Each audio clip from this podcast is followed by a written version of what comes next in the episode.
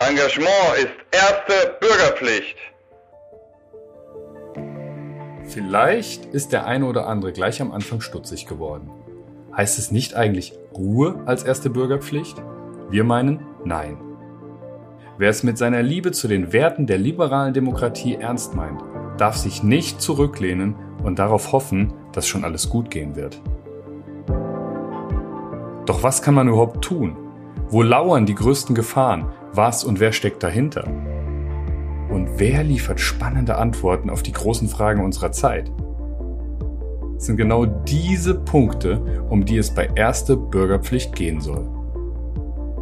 Unser Anspruch lautet dabei, Ideen zu entwickeln, die wirklich neu sind und Menschen eine Stimme zu geben, die wirklich etwas zu sagen haben. Niemals aus dem Schützengraben heraus, immer mit offenem Visier, durchaus hart in der Sache, aber immer respektvoll im Ton. Und immer mit einem Blick für das Machbare.